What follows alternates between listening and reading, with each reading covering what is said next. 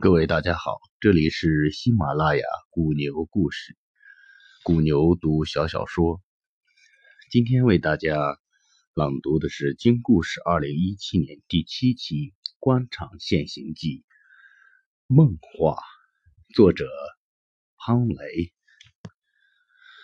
老钱在财政局工作三十年，算得上局里的老革命。放眼全局。再没有谁比他更历史悠久的。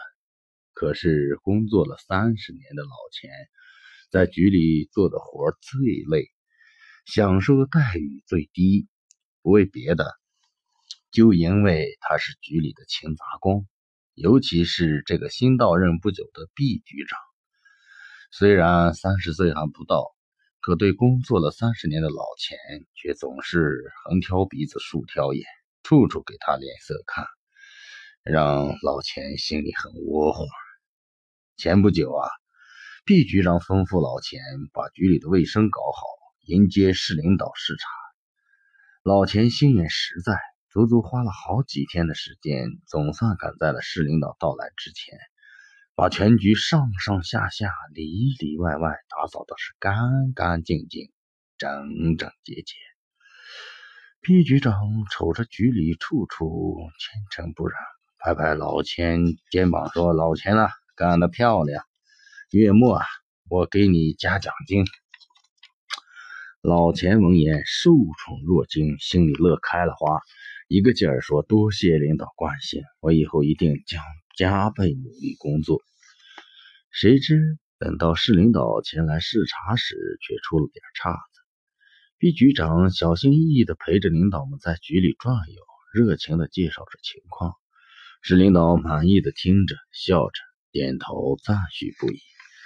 毕局长一颗悬着的心这才放了下来。走进五楼会议室时，市领导的脸略微沉了沉。毕局长顿感不妙，抬眼一瞧。只见会议室的大门上有粉壁画的几朵小花，不知是哪个顽皮孩子干的。从这一刻开始，市领导直到视察完毕离开财政局，脸上始终浮着一丝阴云。毕局长心知这回搞砸了，可当着领导的面也不便发作，还得强装艳笑颜，小心伺候。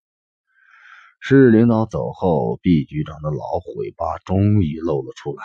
他换来老钱一拍桌子，震倒了桌子上的茶杯，跌在了地上，碎了。老钱哪见过这阵势，站在毕局长面前，缩着身子，惊的是瑟瑟发抖。毕局长咆哮道：“好你个老钱，你干的好事儿！”老钱听毕局长咆哮啊，呆住了，心说自己弄得好好的，那门上咋会有画？他刚想争辩，毕局长暴躁的挥挥手说：“老钱啊，你跟我听好了，今后你的工作要是再错差错，小心你的年终奖泡汤啊！”老钱无语的退出了局长办公室，懊丧着脸。走进了自己的后勤室，老伴儿已去世几年了，女儿在外地工作，他索性就吃住在后勤室。老秦心里难受，工作三十年，虽说待遇一直不好，可还从未受过如此的窝囊气。现在毕局长竟以年终奖威胁，这叫他心里如何安定？老钱郁闷的躺在床上想心事儿。想着想着，竟睡着了。一会儿，毕局长上厕所，从后勤室经过，耳听屋内骂声不绝：“好你个老毕，老子参加工作时你还不知在哪呢，现在竟敢威胁老子！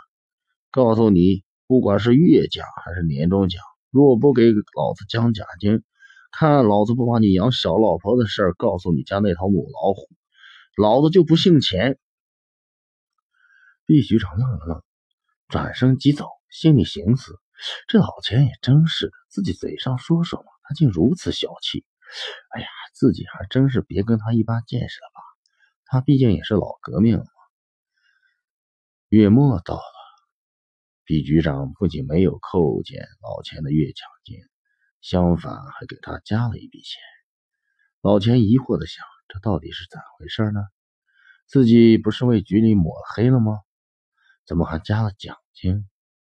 更让老钱感到惊异的是，从此毕局长看见他，总是微笑着主动打招呼，而不是像过去那样虎着脸，把头扭向一边，装作啥也没看见。几个月后，春节到了，老钱领到的年终奖比往年多了一倍，他更纳闷了。这到底是咋回事呢？不仅如此，毕局长在年终工作总结会上还狠狠地表扬了老钱一番，说他工作认真，一丝不苟，任劳任怨，兢兢业业，是全局楷模。而且啊，局里先进工作者的荣誉，老钱也榜上有名。捧着大红证书，享受着三十年来第一次获得的特殊荣誉，老钱眼里呀，滚动着泪花。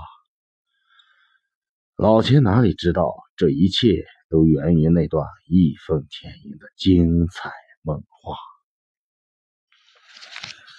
梦话就给大家讲到这里，谢谢大家。